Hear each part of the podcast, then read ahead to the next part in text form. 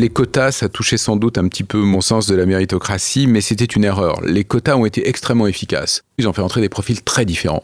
Des gens qui avaient eu des expériences professionnelles différentes, des gens qui avaient un âge différent, quelquefois des nationalités différentes. Et vraiment, l'ambiance des conseils a changé. Elle a changé pour le mieux. Bonjour à toutes et à tous, je suis Alexandre Mars et vous êtes sur RCJ. Je suis ravi de vous retrouver pour un nouvel épisode de Pause, le podcast où on prend le temps. Le temps de s'arrêter, le temps d'écouter, le temps d'explorer, le temps de rire. Chaque épisode est l'occasion de marquer un temps d'arrêt pour aller à la rencontre de mes invités. Ces femmes et ces hommes sont artistes, chefs d'entreprise, écrivains, entrepreneurs, sportifs ou activistes, et ils ont accepté, le temps d'une pause, de nous livrer les dessous et les secrets de leur parcours. Il n'y a pas une journée qui passe, je devrais dire il n'y a pas une heure qui passe sans que j'entends parler de crise énergétique, de sujets sur le nucléaire, d'électricité, de blackout. Mon invité d'aujourd'hui est au cœur du réacteur puisqu'il est à la tête d'une des plus grandes entreprises énergétiques françaises, Engie.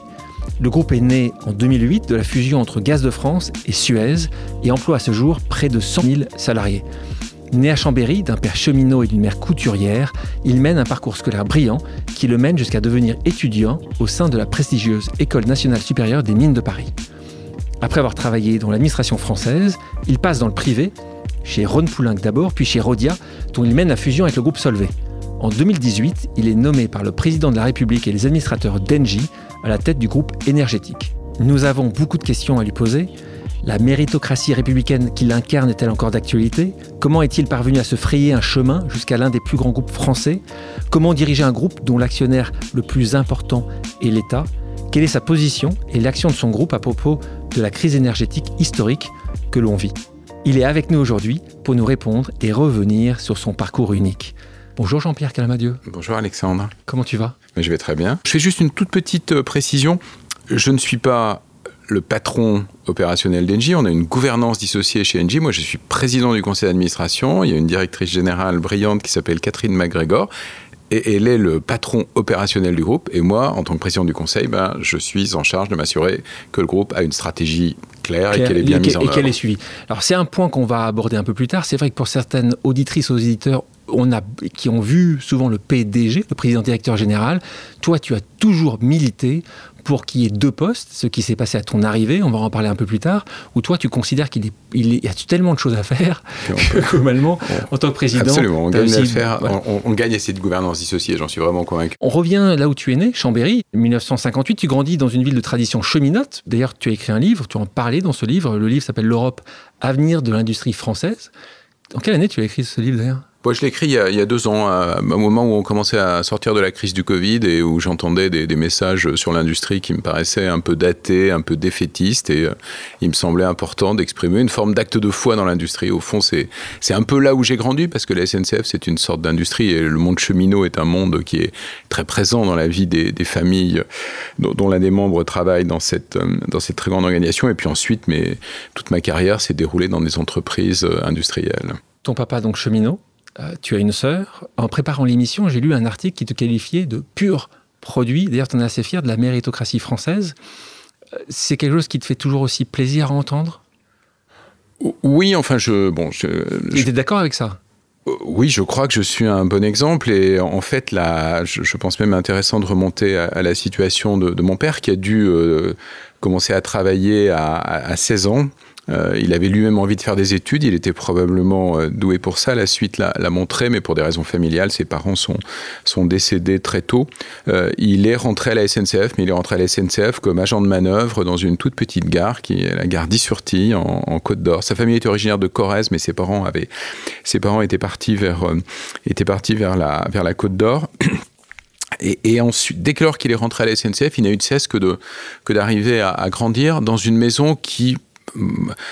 encourage vraiment très fortement la promotion interne.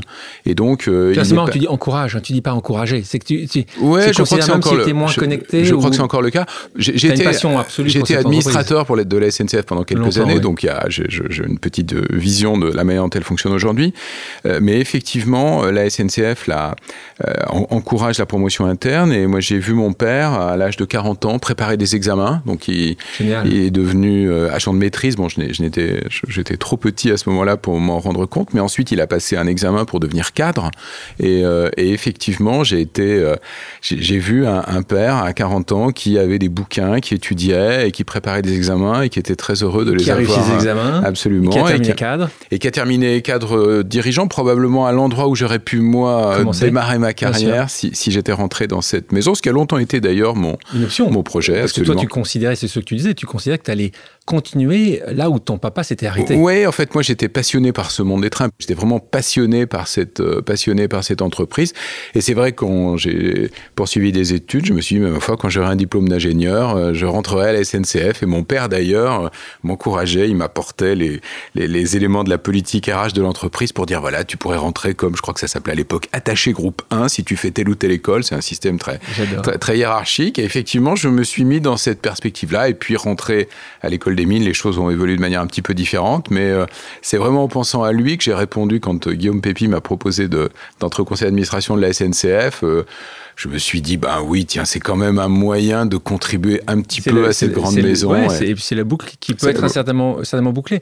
Guillaume Pépi, euh, que beaucoup de gens connaissent, qui était l'ancien président directeur général. Est-ce que c'était président ou directeur général C'était président, président, président, et directeur général. Et directeur général euh, de, de, la SNCF. Il est, il est, il est parti euh, faire autre chose. Depuis, Parlons de la méritocratie. Est-ce que tu penses, toi, que cette méritocratie qui était la tienne Je ne pense pas que ce soit plus compliqué aujourd'hui. Je pense qu'au contraire, il y a un souci de, je vais dire, de diversité. Le mot, le mot est à la mode, mais de diversité de toute nature, euh, à la fois dans les institutions d'enseignement de, d'excellence, euh, qui rendent, qui rendent l'accès un petit peu plus facile à ceux qui ne sont pas, qui n'ont pas grandi dans un environnement culturel euh, absolument privilégié. Et puis, quand on regarde comment on choisit les dirigeants d'entreprise aujourd'hui, je pense qu'il y a beaucoup plus d'ouverture qu'il n'y en avait dans le passé. Donc même si je peux surprendre, parce que je sais qu'aujourd'hui on se dit l'ascenseur social est difficile, étroit, il monte peut-être pas aussi haut qu'avant, j'ai l'impression au travers de l'expérience que j'ai de ces, de, ces situations aujourd'hui qu'au contraire, c'est, on, est un peu moins dans la voie royale, les parcours, il faut être ingénieur au corps des mines pour pouvoir aspirer à telle ou telle fonction.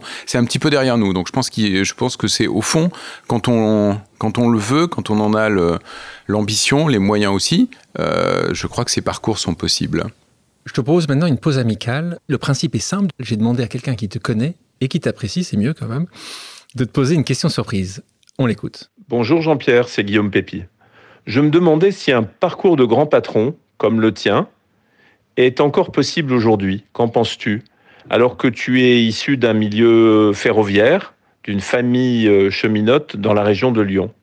Ce parcours est-il encore possible aujourd'hui et ne faut-il pas, selon toi, s'orienter très vite plutôt vers une, une, aventure entrepreneuriale si on a envie de développer une entreprise?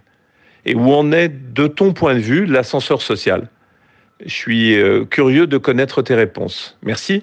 On parlait de Guillaume. Guillaume, qui après la SNCF aujourd'hui est président du conseil d'administration d'Orpea, donc il a un un peu de travail en ce moment. Il a pris cette tâche-là, il faut bien le comprendre. Après le scandale, question très intéressante. Et d'ailleurs, ça pourrait être, est-ce que toi, si tu étais aujourd'hui dans ce modèle-là, tu n'aurais pas pris l'entrepreneuriat Bon, j'aurais rêvé de vivre mille vies. Hein. J'aurais, euh, il y a des jours où j'aurais rêvé d'être journaliste, d'autres jours où je rêverais d'être euh, d'être astronaute, mais il y a des jours où j'aimerais euh, avoir été dans une aventure plus entrepreneuriale, puisqu'effectivement j'ai plutôt été dans des grandes dans des grandes organisations, mais je trouve que mes rôles avaient bien sûr un un volet entrepreneurial qui n'était pas négligeable. Non, à nouveau, je crois qu'aujourd'hui, euh, les, formations supérieures et les formations supérieures d'excellence hein, que, que nous avons en France, elles cherchent à ouvrir leur recrutement. Euh, je me suis rapproché récemment de l'école des mines, j'essaie de les aider à, à, lever des, fonds pour un certain nombre de leurs, euh, un certain nombre de leurs projets. Et, je vois aujourd'hui une multiplicité de, de voies d'accès. C'est plus simplement, je fais le concours commun, mine-pont, et il faut que j'arrive dans les 50 ou 100 premiers selon les, les sections pour, pour réussir on prend des gens qui ont qui ont commencé leurs études dans, le monde universitaire, on prend des gens qui ont eu d'autres, qui ont eu à nouveau d'autres, d'autres parcours. Donc ça, ça c'est bien. Ensuite, dans les grandes entreprises, à nouveau moins de voies royales. Euh, je pense qu'aujourd'hui, la diversité des, formations d'origine ou des parcours des, dirigeants de grandes entreprises est beaucoup plus grande qu'à l'époque, euh, qu'il, y a quelques, qu'il y a quelques années. Mais toi, par exemple, aujourd'hui, chez Engie, tu vas continuer quand même à regarder fortement si ces jeunes euh, ont fait ces grandes études. Est-ce que tu commences, on avait Pascal Desmurger, je sais que tu apprécies beaucoup Pascal Desmurger, qui est le, patron de la Maïf. Tu as vu, je dis patron comme ça, je dis plus président, président directeur général, moi je suis pas trop ennuyé. Le patron de la Maïf qui parlait de ces CV, en fait, qui sont pas des CV anonymes, qui sont en fait, tu ne sais pas, quand tu, quand tu as les entretiens, tu n'as même pas le CV en amont. Comme ça, tu, tu vois vraiment la, potentialité euh, dans la discussion que tu vas avoir avec ce, avec ce jeune. Bon, je, pense que euh, dès lors qu'on s'implique dans un recrutement, on finit par avoir un vrai candidat en face de soi et, on discute avec lui. Mais effectivement, le, principe des, CV anonymisés, euh, c'est d'éviter des biais de toute nature qui peuvent, lorsqu'on recrute des, lorsqu'on recrute des, jeunes potentiels, vous, engager dans une direction plutôt qu'une autre et cacher finalement ce qu'on recherche, hein, les qualités essentielles qu'on recherche aujourd'hui. Un groupe comme est, euh, il embauche beaucoup. Il est persuadé que les talents sont ce qui fait la différence entre un projet qui réussit et un projet qui réussit pas. Et je pense qu'on est vraiment à la recherche des meilleurs talents possibles, en France ou dans d'autres pays dans lesquels on opère. Il faut aller chercher les talents là où ils sont et pas se contenter d'une, euh, pas se contenter d'une étiquette tu étais l'archétype du premier de la classe, ou en tout cas tu étais assez bon, ça paraît évident aujourd'hui euh, de le dire, mais quand tu as 15-16 ans, quand tes parents ne sont pas de ce milieu-là, t'es famille modeste, et on sait très bien que c'est un énorme problème en France et ailleurs, que quand tu ne sais pas que ça existe, tu ne le sais pas. Comment, à quel moment toi, est-ce que c'est un professeur qui te parle Oui, je crois que c'est un professeur. Moi, j'étais dans un collège de la région, de la région lyonnaise, à Oulympe, ville cheminote s'il en est, euh, au moins à l'époque, hein, de très gros ateliers où la voiture ou la machine, ou et j'habitais dans une dans un appartement qui surplombait l'un de ces deux l'un de ces deux ateliers. Donc dans, dans cette banlieue euh, plutôt ouvrière de la région lyonnaise, mes profs m'ont ont essayé de m'éclairer. Et moi, je garde un souvenir de mon prof de maths de la sixième qui euh, euh, m'avait, euh, je pense, m'avait éclairé sur le sur le rôle que pouvaient jouer les mathématiques et et, et, l'importance d'accepter cette d'accepter cette règle du jeu.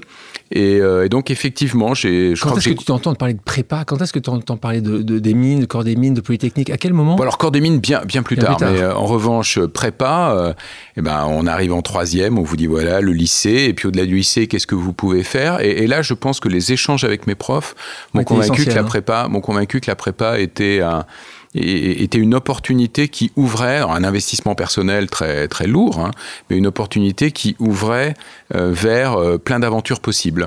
Et toi, tes parents étaient évidemment très très pour cela, parce que pour des raisons personnelles, ton papa n'avait pas pu le faire, donc il était là à te pousser, à... pareil pour maman? Ouais, beaucoup. Et euh, il m'arrive même de penser que heureusement que j'avais les, les, qualités intellectuelles qui m'ont permis de, suivre. Je crois qu'ils auraient été probablement très déçus sinon, mais une, une pression assez forte. Et, euh, et finalement, le, finalement, je pense que la, l'envie de devenir ingénieur, elle est liée à, deux aspects. Un aspect que je reprends d'ailleurs dans le livre, hein, qui était la, le fait que les années 60 étaient l'année des grandes aventures, euh, deux grandes aventures technologiques, il y en a eu plein d'autres, mais euh, et, moi je garde un souvenir, alors vraiment très frais, ça, je crois que ça surprendrait euh, certains d'entre ça peut surprendre certains d'entre vous, mais du premier vol d'Airbus, du premier vol de Concorde, du premier vol de la fusée Ariane, je garde un souvenir. Le, le, Armstrong qui marche sur la Lune, je pensais que tu allais me dire. Ouais, alors 69, oui, Beaucoup, encore, c'est beaucoup plus que ça. Ouais, mais c'est beaucoup plus que ça. Je pense que c'est là. Bon, j'ai jamais pensé que je pourrais effectivement marcher sur la Lune. En revanche, faire partie d'une aventure technologique. Moi, j'ai vu, alors là, j'avais 20 ans, mais j'ai vu le, premier jour de la mise en service du TGV entre, euh, entre Lyon et Paris. Mon père était, un, des, était responsable de ce qu'on appelle le service des trains à, à Lyon, donc sur le quai toute la journée. Le hasard fait que je partais pour passer une année aux États-Unis, donc euh, bon, c'était pour moi une forme d'émotion. Mais lui a vraiment passé sa journée à voir partir des TGV avec une fierté incroyable. Et moi, je participais de cette fierté-là. Donc ça, c'est le c'est le premier élément. Et puis le deuxième élément, c'était effectivement un père qui me disait, écoute, moi je fais des choses vachement bien à la SNCF, mais j'ai dû bosser pendant 20 ans en plus de mon travail pour être capable de suivre les formations, de passer les différentes étapes. Tu peux gagner 30 ans. Voilà. Toi, il y a un raccourci, et le raccourci, c'est de faire une école d'ingénieur. Et puis, regarde, là, dans ma petite documentation, une petite nomenclature. Tu arriveras déjà à Ma petite nomenclature, et bon, voilà, si tu veux vraiment réussir, il y a 10 écoles d'ingénieurs qui, à la SNCF, te permettent d'entrer dans la catégorie la plus, euh, la plus valorisée, celle qui permet, euh, dit-on, ou disait-on à l'époque, de faire des, de faire des carrières. une fois diplômé, tu travailles pendant 9 ans au sein de l'administration française. C'est souvent ce qui se passe dans ces diplômes-là. Oui, alors ça, c'est la découverte du corps des mines. Donc ça, c'est venu beaucoup plus tard parce que j'étais effectivement très très loin de cette. Ah pas ces informations. Très très loin de cet environnement. Et quand je suis rentré à l'école des mines comme euh, comme ingénieur civil. j'ai bah, finalement, j'ai continué à travailler un peu, ce qui n'est pas toujours le cas. Il y a beaucoup de gens qui, sortant de prépa, rentrent en école, se prennent un petit peu de, prennent un petit peu de recul. Et puis moi, je me suis un peu laissé entraîner. J'étais provincial à Paris. J'avais pas le réseau d'amis qui m'aurait conduit à sortir tous les soirs. Donc j'ai commencé à travailler. J'ai eu plutôt de bons résultats, ce qui n'était pas, ce qui j'attendais pas forcément parce que l'école des mines c'est quand même extrêmement sélectif et euh, j'avais réussi le concours, mais, mais, je, au fond, je doutais un tout petit peu de mes capacités. Donc très bons résultats. Puis on a commencé à me dire, mais tu sais, à la, sortie de l'école, il y a quelque chose qui s'appelle le corps des mines. Donc c'est un, on peut y rentrer par concours. On y rentre d'ailleurs généralement. C'est un corps de fonctionnaires qui recrute une quinzaine de personnes par an. Les dix premiers de l'X. Euh, mais ils vont, chercher, euh, ils, vont chercher chaque année cinq autres personnes, deux à l'école des mines, trois à Normal Sup. Et tu as peut-être un profil, me disait le, le directeur de l'école, qui peut te permettre de, qui peut te permettre de te présenter à ce concours. Et effectivement, je me suis dit, tiens, cours des mines, qu'est-ce que ça veut dire? Fonctionnaire. Mais au fond, j'avais chevillé en moi le goût du service public. Et je me suis dit, bah, peut-être que je vais renvoyer un petit peu plus tard mes rêves de cheminot, euh, et puis euh, effectivement tenter ce, tenter ce concours. Ce concours. Alors il faut euh, de nouveau expliquer pour les gens qui nous écoutent, c'est c'est un peu l'élite, enfin, encore une fois, dans la partie ingénieur, qui est le, chemin que tu avais choisi. C'est pour ça qu'on parle de Polytechnique. On se retrouve avec. Souvent, les gens parlent de Polytechnique corps des mines, C'est un peu la pointe de notre système de sélection. On rentre, quand on est sélectionné, qu'on vienne d'ailleurs de, Polytechnique, des mines ou de Normal Sup, eh ben on, doit une dizaine d'années de, service à, l'État. On est pendant deux ans ingénieur-élève. Et, euh, mais il faut pas oublier, et j'ai même de discuter avec des plus jeunes euh, qui sont dans, ce, dans ces structures-là et qui quelquefois le perdent un tout petit peu de vue, l'objectif numéro un, c'est de former des ingénieurs au service de l'État. Et donc j'ai été pendant j'ai été pendant huit ans au service de l'État dans différentes fonctions. De de l'Industrie, ministre, ministère du Travail. Et j'ai commencé d'ailleurs, j'ai commencé d'ailleurs par un poste de terrain, et ça, je trouve que là, là aussi, c'est quelque chose de très important. Et, c'était le, corps des mines est un peu moins exigeant aujourd'hui, mais à l'époque, il était très attentif à ce que tous les débuts de carrière se fassent en région. Moi, je suis parti dans une région qui s'appelle la région Champagne-Ardenne, en charge d'un service administratif. Et puis un préfet de région m'a développé de très bonnes relations avec moi et il m'a proposé de devenir secrétaire général pour les affaires régionales. Et donc ça, c'est une sorte de poste d'adjoint du préfet de région où on voit passer tous les sujets, tous les dossiers qui sont liés à l'action de l'État dans la région. Et je dois dire que j'ai trouvé ça absolument passionnant. 93, tu intègres Ron Poulenc pour développer des nouvelles activités dans le domaine du contrôle de la pollution automobile. Et c'est là où c'est intéressant de voir, d'en parler, on est en 1993 et à quel point c'est d'actualité. Cette volonté de passer du public au privé, ça tu t'es dit, ça y est, ça fait quasiment dix ans. Euh, tu as été souvent appelé euh, par des gens qui disent, bah, tu as un profil d'ingénieur, tu sais tu t'es parlé, tu as, une fibre sociale. Comment ça s'est passé? Non, enfin moi j'étais assez persuadé que je ne ferais pas une carrière euh, complète de fonctionnaire. J'avais, euh, j'avais vraiment une, une grande curiosité, j'avais envie de connaître le monde. De manière un peu étonnante, hein, à l'époque les fonctionnaires, même dans les ministères où j'avais exercé, avaient, quand même une, activité très centrée sur la France. Je pense qu'aujourd'hui les sujets européens, voire mondiaux, ont, ont pris beaucoup plus d'importance. Donc j'avais à la fois envie de voir le monde et j'avais envie de voir un autre type d'organisation.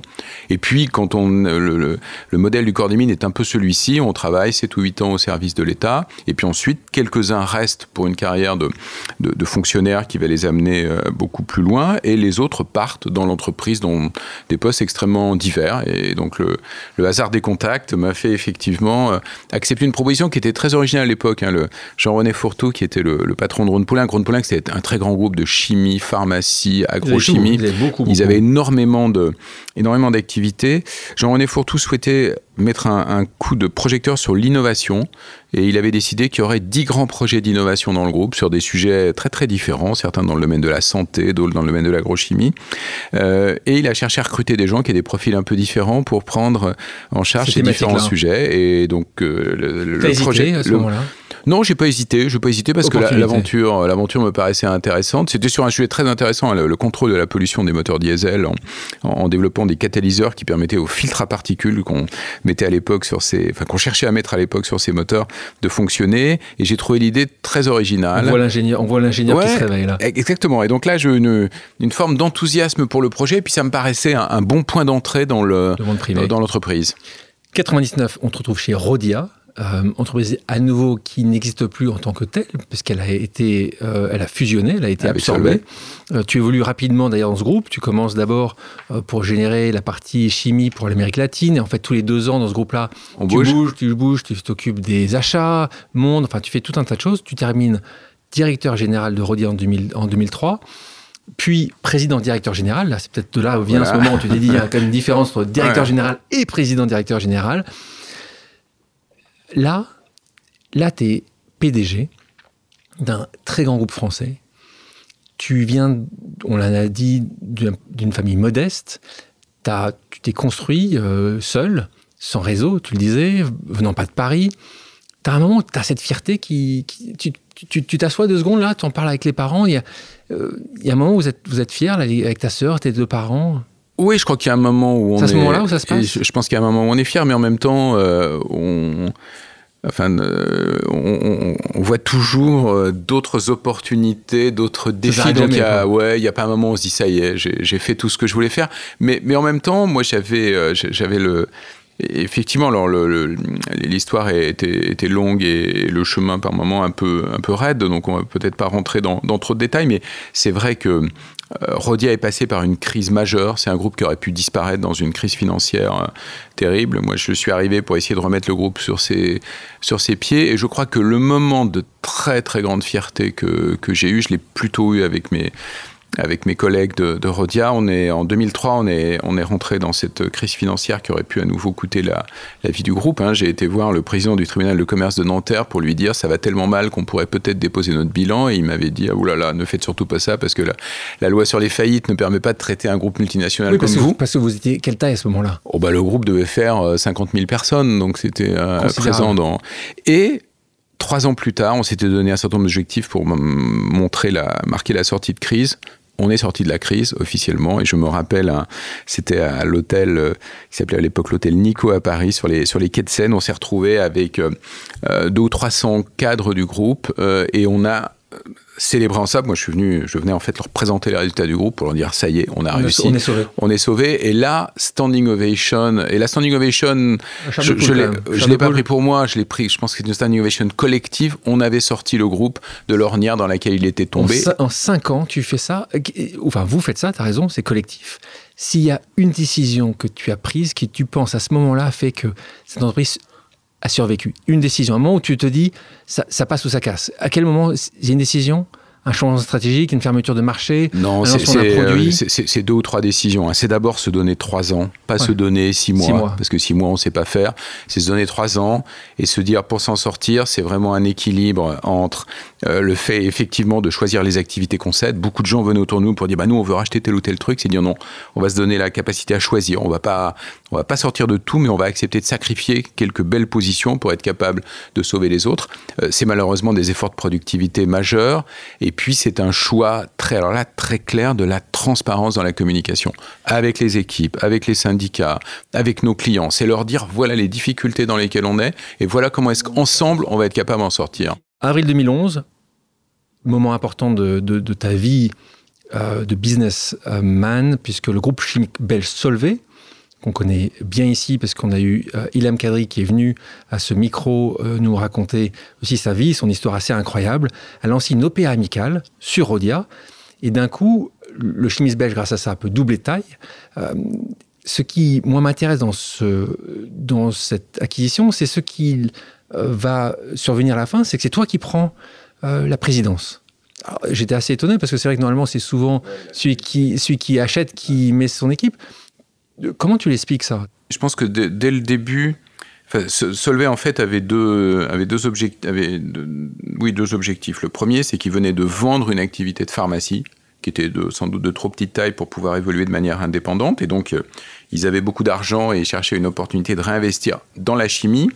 Et deux, Christian Jourquin, le, dirigeant de l'époque, n'avait pas de successeur immédiat dans l'entreprise alors qu'il approchait de, de l'âge de la retraite. Et effectivement, quand euh, le conseil d'administration de Solvay, je, l'ai su ensuite, mais examiner les opportunités, ils se sont dit, tiens, Rodia, d'un point de vue stratégique, ça fait sens. Et puis, il y a chez Rodia un CEO plutôt jeune, qui, et pourrait, qui pourrait euh, effectivement prendre... Euh, pas, de la famille, on sait Pas de la famille, effectivement. Christian Joquin n'était pas de la famille, mais très proche. Ouais, c'était le premier. Moi, j'étais le, j'étais le second et j'avais pas non plus de carte d'identité belge.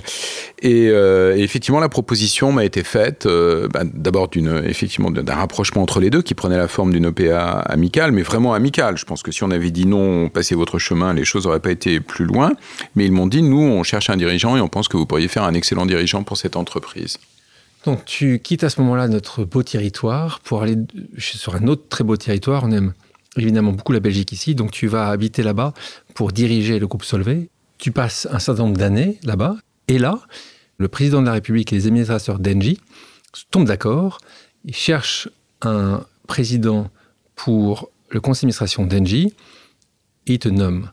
Euh, raconte de nouveau, ce qui nous intéresse et ce qui intéresse mes, mes autres auditeurs, c'est Comment ça se passe? Est-ce que vous êtes trois sur cette position? Est-ce que c'est une relation spécifique qui t'amène à avoir ce Non, alors ça s'est passé. Enfin bon, pour moi, je suivais les progrès de, je suivais les progrès de GDF Suez puis d'Engie. On était un client, euh, Solvay était un client important de, cette entreprise. J'avais une relation avec Gérard Mestralet, j'avais une relation avec Isabelle Cocher qui en était la, la directrice générale.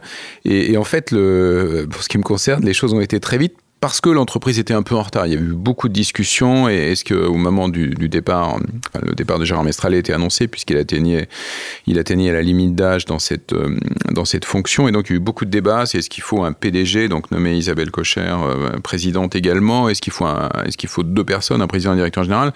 Le débat a un peu traîné et le conseil, dans le courant du mois de janvier, alors que généralement c'est des décisions qui doivent être prises pour la fin du mois de février, bah, c'est dit il faut qu'on cherche un président et donc la présidente du comité des nominations, Françoise Malrieux, qui siège encore au, conseil, euh, après un contact préalable avec un chasseur de tête, m'a appelé pour me dire, écoutez, on, a regardé qui pouvait euh, exercer cette fonction et euh, on pense que vous avez une expérience,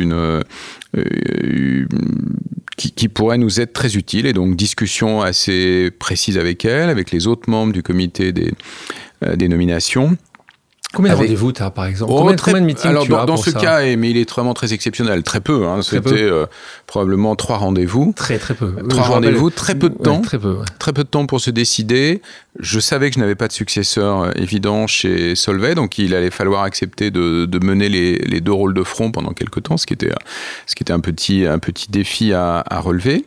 Euh, mais je me dis, je m'étais dit en fait depuis longtemps, arrivant à 60 ans, J'aurais été pendant 15 ans CEO, 8 euh, ans Rodia, 7 ans Solvay. C'est un boulot absolument passionnant, mais il faut peut-être faire autre chose d'abord s'ouvrir à d'autres secteurs, euh, et puis un petit peu moins de pression opérationnelle. Le CEO, c'est celui qui porte tous les jours le, drapeau du groupe, c'est celui vers lequel remontent beaucoup, beaucoup de problèmes.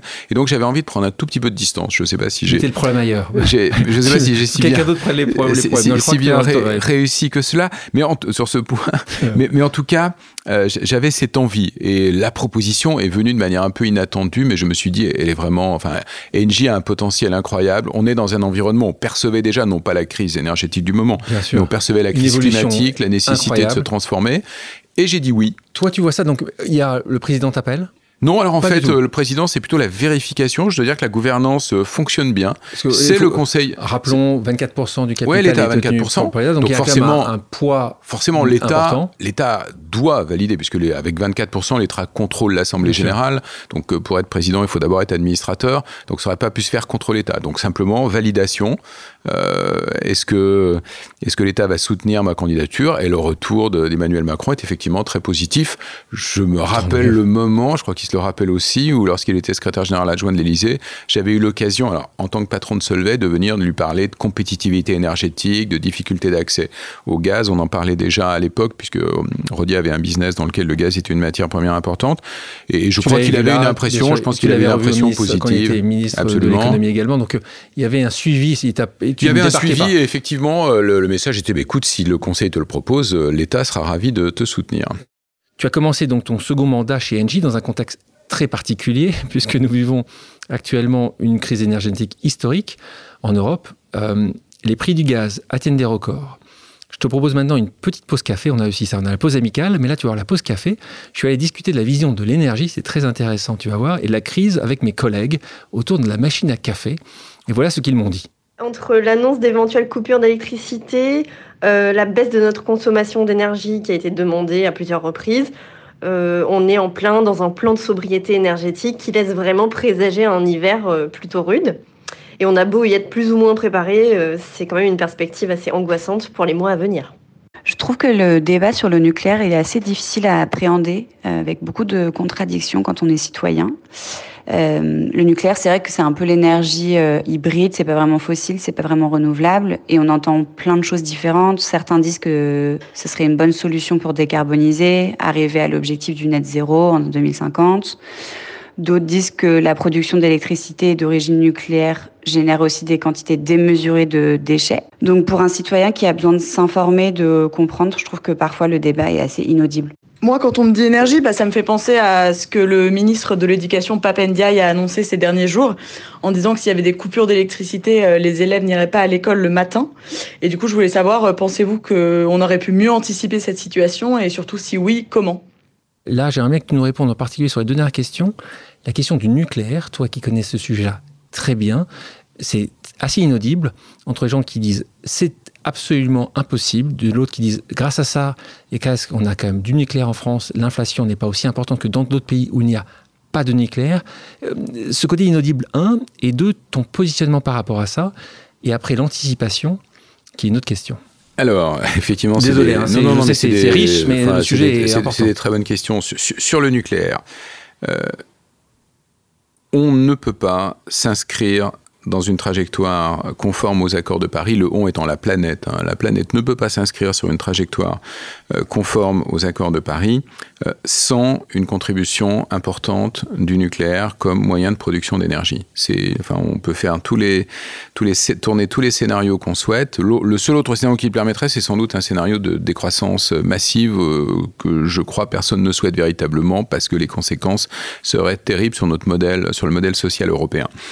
Euh, la difficulté, c'est que l'acceptabilité du nucléaire est très différente d'un pays à un autre. Il y a des pays comme la France dans lesquels il y a une très forte acceptabilité. D'ailleurs, c'est le, très bon travail qu'a fait EDF euh, au fil des, décennies pour intégrer les centrales dans le territoire et pour faire en sorte, euh, grâce à d'énormes efforts de transparence, aussi parce qu'on a une autorité de sûreté en France qui est sans doute l'une des toutes meilleures au monde, j'allais même dire la meilleure, euh, on, a réussi à convaincre nos concitoyens que c'était quelque chose de, de, possible. Vous prenez l'Allemagne euh, depuis euh, Fukushima, euh, le, pays est sous l'impulsion d'Angela Merkel a dit stop, j'arrête le nucléaire.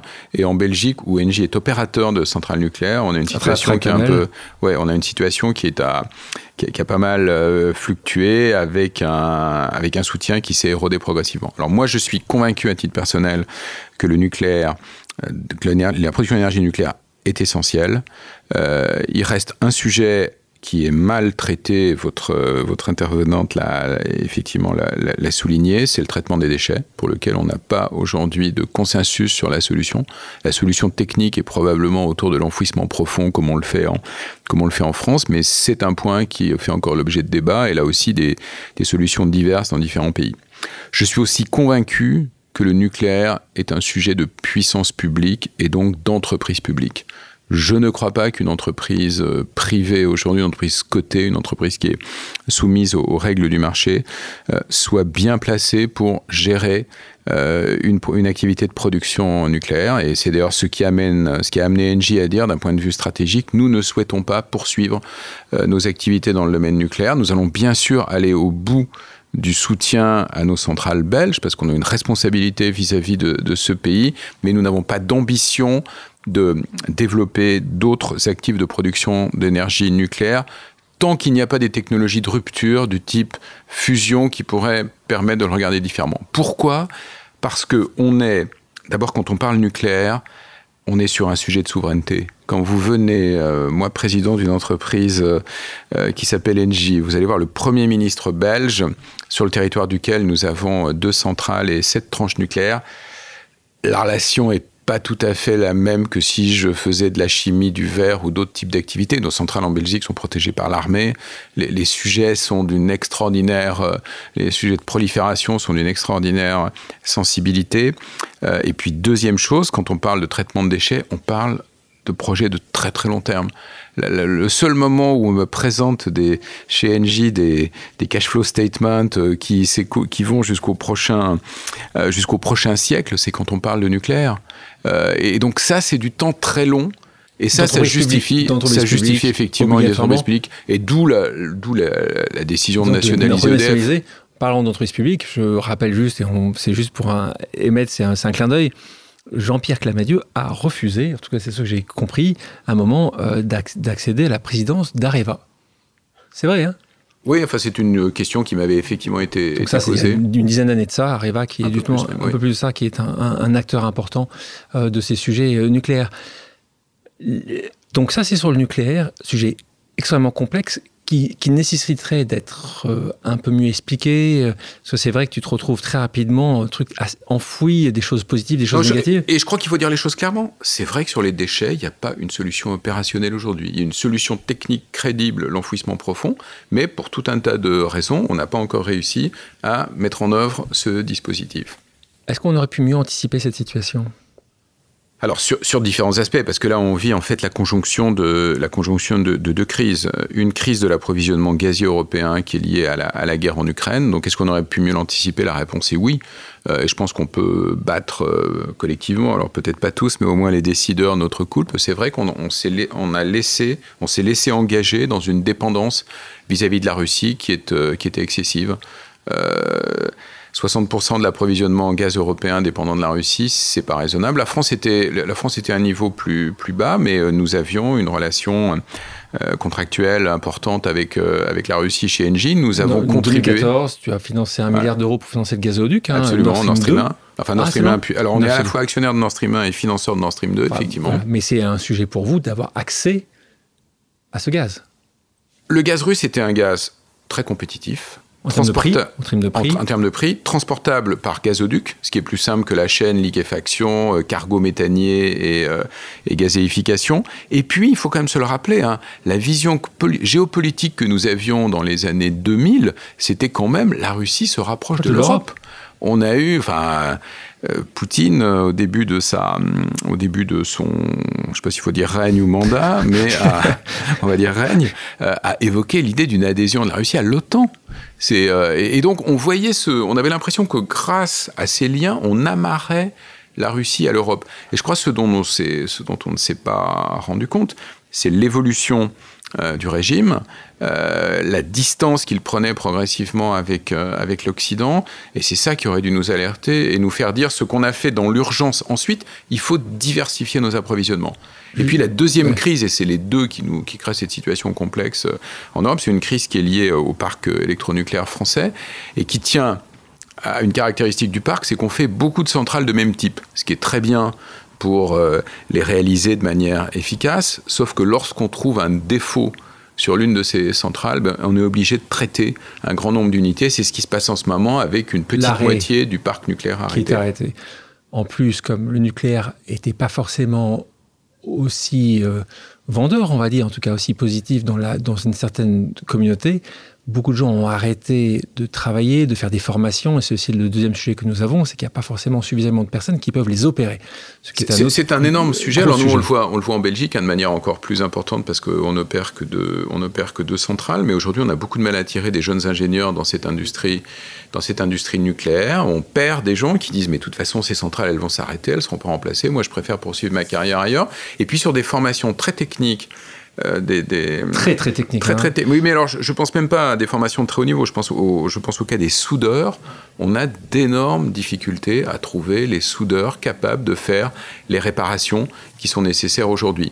Et puis une autre raison qu'il faut vraiment garder en tête quand on parle du nucléaire, c'est une industrie dans laquelle on, on ne prend aucun risque. Donc des défauts qui étaient invisibles par les moyens d'analyse les plus sophistiqués il y a quelques années, aujourd'hui ils le sont parce que les moyens mmh. progressent. Et aujourd'hui, la règle nucléaire, c'est pas de fissures. Mais des choses qui étaient qui s'appelaient pas des fissures parce qu'on savait pas les voir il y a quelques années, aujourd'hui on dit c'est inacceptable, il faut les réparer.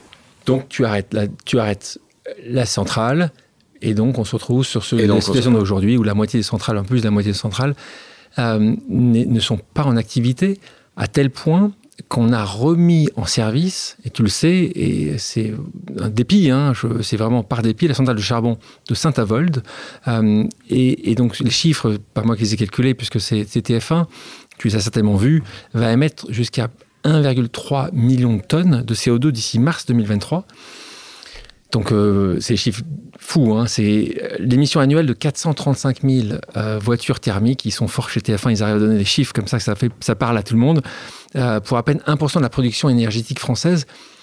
Est-ce qu'il y a un autre choix, aujourd'hui que de faire euh, d'ouvrir ces centrales à charbon ou est-ce que alors dans le dans la situation de l'hiver dans lequel nous entrons, je pense que tous les moyens de production sont nécessaires. Même effectivement, même ceux qui polluent autant que ça, un million, c'est quand même dingue. Et quand on regarde ce qui se passe en Allemagne, par exemple, là, c'est pas une centrale qui est en, ah, qui est remise en, en, en, service, c'est effectivement un parc beaucoup plus important. Je, je crois que le il y a dix ans, quand je parlais d'énergie, à l'époque j'étais à l'époque j'étais chimiste, on disait l'énergie, il faut la regarder avec un triangle qui est disponibilité, compétitivité des coûts et impact CO2. Puis progressivement, on s'est vraiment concentré beaucoup sur l'impact CO2.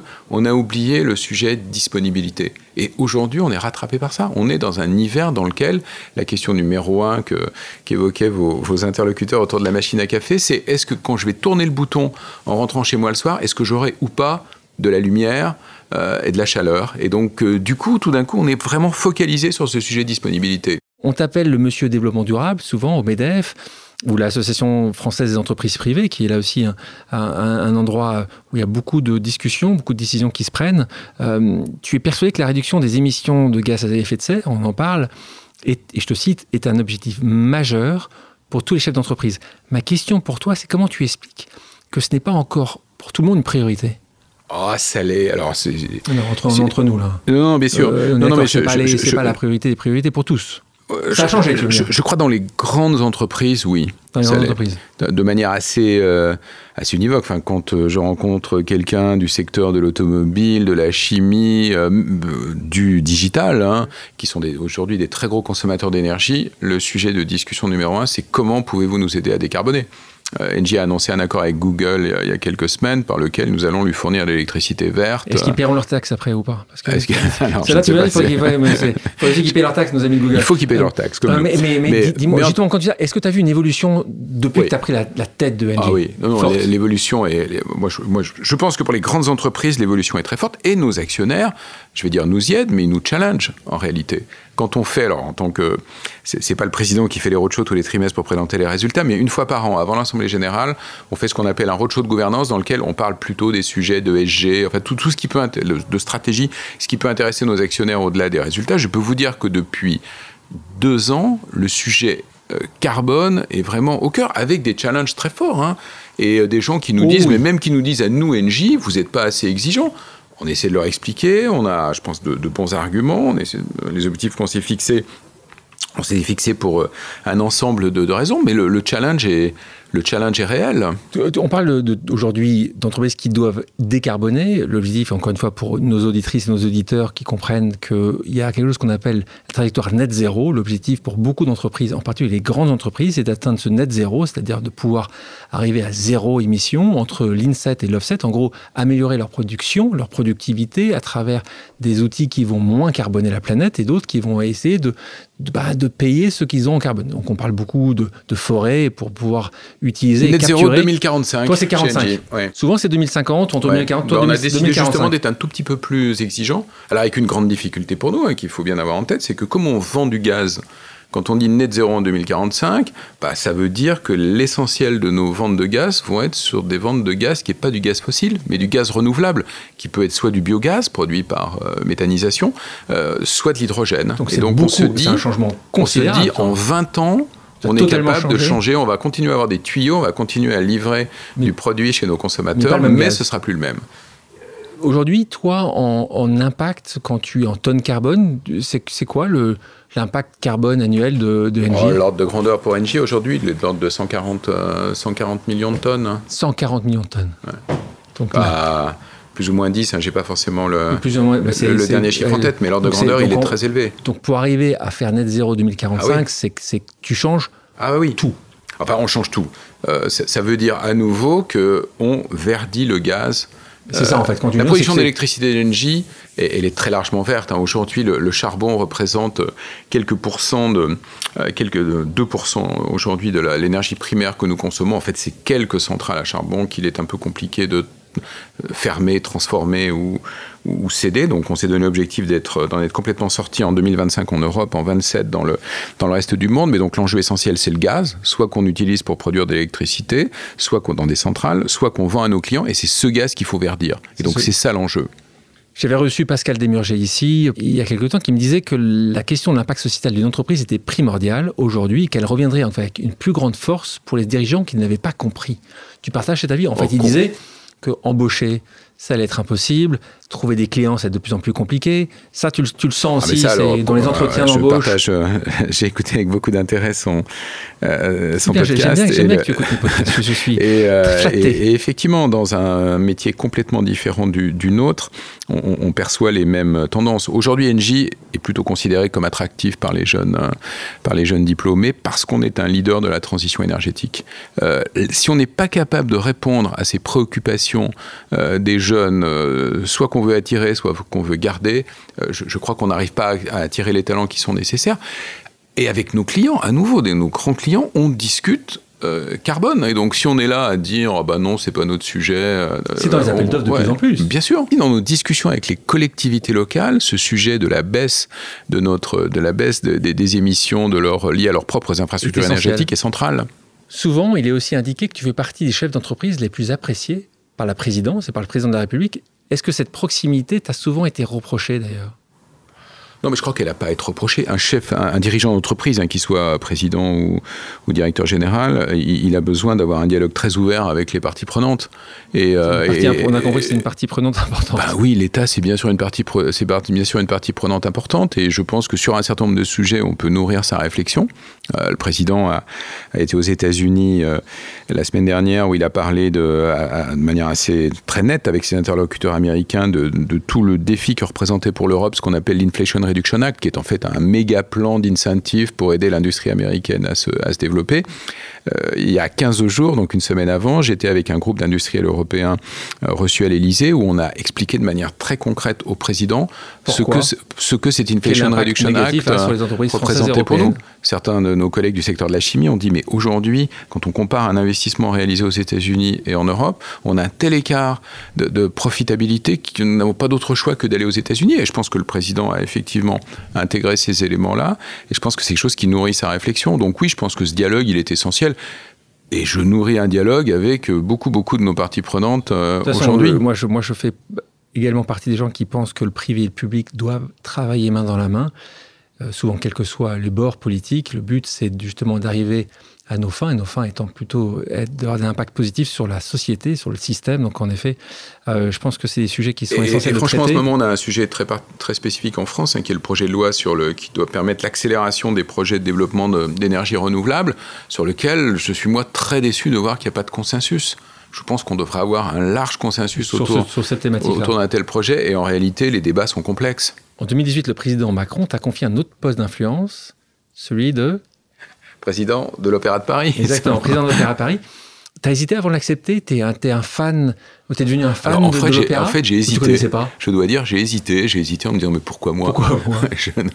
J'étais j'étais un peu surpris de, j'étais un peu surpris de la, de la proposition.